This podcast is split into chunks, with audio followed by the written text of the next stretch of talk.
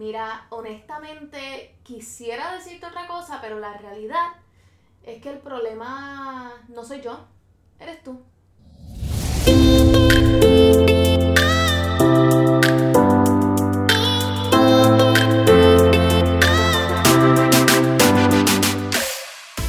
Hola a todos y a todas, bienvenidos a otro episodio de Enemiga del Silencio, donde ustedes me dicen los temas y yo los escucho.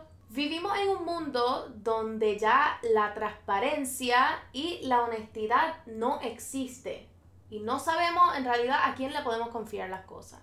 Cuando alguien encuentre el poder y encuentre la valentía para decirte la verdad, por favor, acéptala. Acéptala, no venga y te molestes con alguien porque te está diciendo la verdad y te está diciendo las cosas de frente y te está diciendo las cosas a la cara y después viene como que le picheas a la persona y después te molestas porque las personas no son honestas contigo y las personas hablan a tu espalda y qué sé yo. Es como que be real. Tienes que decidir, ¿tú quieres que te digan la verdad? ¿Quieres que sean honestos contigo? ¿O quieres vivir una falacia? I heard that right, exacto. That's what I thought. Los otros días tuve la experiencia de poder reconectar con una muchacha que estuvo en la misma high school que yo. Y en la conversación, o sea, estoy reconectando después de un montón de tiempo de no estar hablando. Ok, no fue porque pasó ningún beef ni nada, no tuvimos un falling out, no pasó una pelea ni nada, solamente pues habíamos lost touch, como le suele pasar a la gente normal. Bueno, el punto es, estábamos hablando y ella me dijo que le alegraba mucho estar hablando conmigo y estar de nuevo en comunicación conmigo porque cuando yo estaba en high school yo era una Entonces, ok, para todo el mundo que piense, anda pal, como tú le dices eso a alguien, es como que, calm down. Ok, yo tenía dos opciones. Either me podía encabrar y decirle como que, oh my god, que, que tú te crees que yo, que esto, que lo otro, que... O podía decirle, contra, gracias por decírmelo y reconocer los cambios que yo he logrado hacer después de que yo me gradué de la escuela superior, que son demasiados. So, ella me dijo eso y no le salía raspalante, no, no le peleé ni nada, solamente le dije gracias. Le dije gracias por ser tan honesta conmigo, gracias por ser tan open conmigo y gracias por permitirme conocer esa perspectiva que tú tenías de mí en un momento del pasado.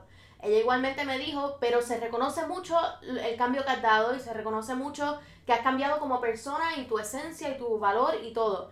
Y eso a mí me trajo mucha paz, porque en el momento que uno se molesta porque alguien le diga la verdad, es como que le estás negando a esa persona el derecho a expresarse. Es como quitarle ese, ese rite of passage de poder decirte cómo se sienten y poder abrir, o sea, ese portal de la intimidad contigo.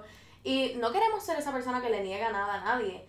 Queremos ser the opposite. Queremos escucharlos, queremos poder empatizar y, o sea, sentirnos de que las personas pueden conectar con nosotros mediante la verdad. Me siento que hemos normalizado demasiado la mentira, sea por hacer a otros sentir mejor o hacerlos sentir un poquito menos mal, pues le damos como que una verdad un poquito alterada o le decimos una mentira, o sea, completa, eh, solamente para que esa persona se sienta que las cosas no están tan mal o para que se, no, para no hacer a otra persona sentir mal, pero honestamente, cuando le decimos la verdad a alguien, no podemos estar pensando con esa mentalidad de, ay no, pero es que si se siente mal, podemos pensar el lado positivo de eso y si lo que yo le digo puede cambiarle la perspectiva y si lo que yo le digo puede hacer a esta persona darse cuenta de quiénes son las personas verdaderas en su vida o quiénes son las personas que le están tratando de hacer daño, eso siendo en la ocasión de que sea alguien ahí hablando mal de ti o whatever. Pero hay muchos escenarios donde normalizamos la mentira y nos hemos dado cuenta eh, que no es lo más saludable. Después estás viviendo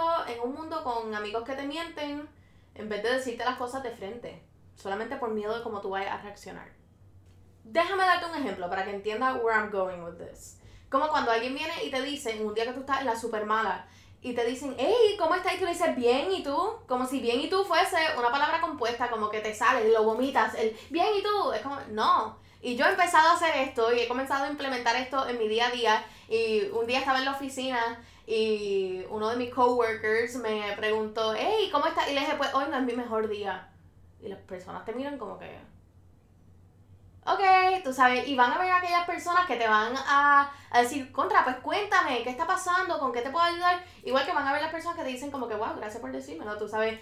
Y van a ver personas que cogen esa experiencia, por ejemplo, y la comienzan a implementar en su vida y comienzan a ser honestos de cómo se están sintiendo without the judgment. O la clásica, y esta la conocemos la mayoría de las personas, es la escena del breakup.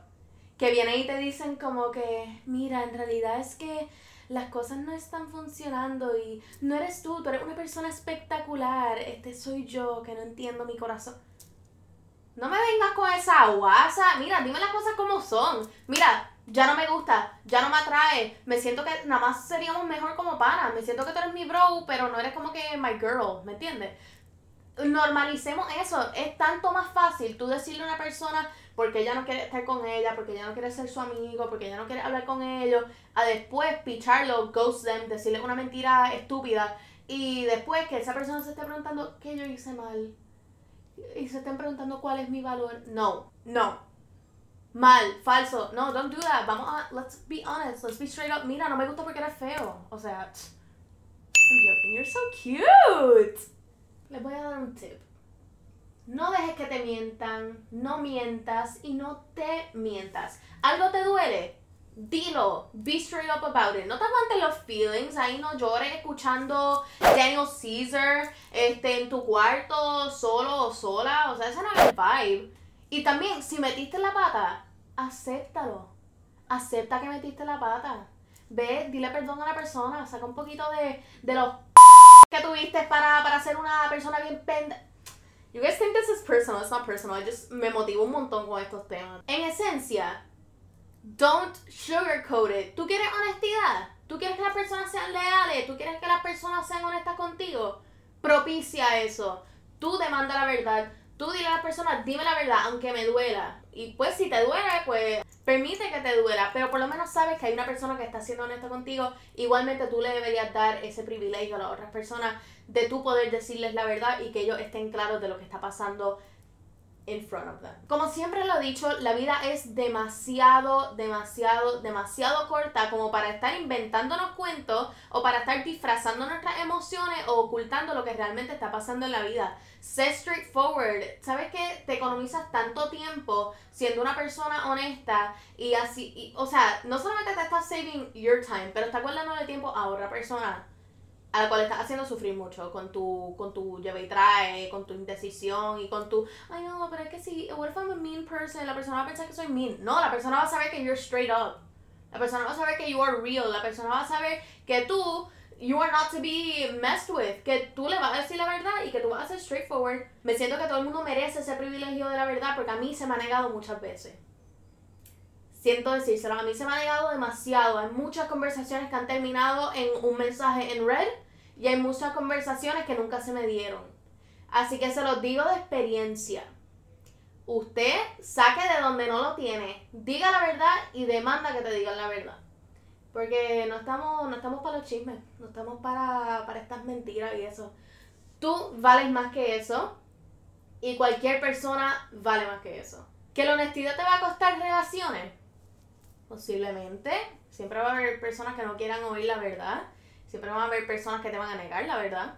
Pero tu trabajo no es cómo vayan a reaccionar los demás, sino es ocuparte de que tú seas esa persona honesta. So, tan pronto tú seas la persona honesta, tú te expreses, tú digas cómo te sientes y tú le digas a las otras personas lo que está ocurriendo en tu cabeza y lo que está ocurriendo en tu corazón al momento. Your job is done. La reacción de la otra persona no debería afectar tu train of thought. Normalicemos la honestidad, normalicemos la verdad y normalicemos reaccionar a la verdad y aceptarla.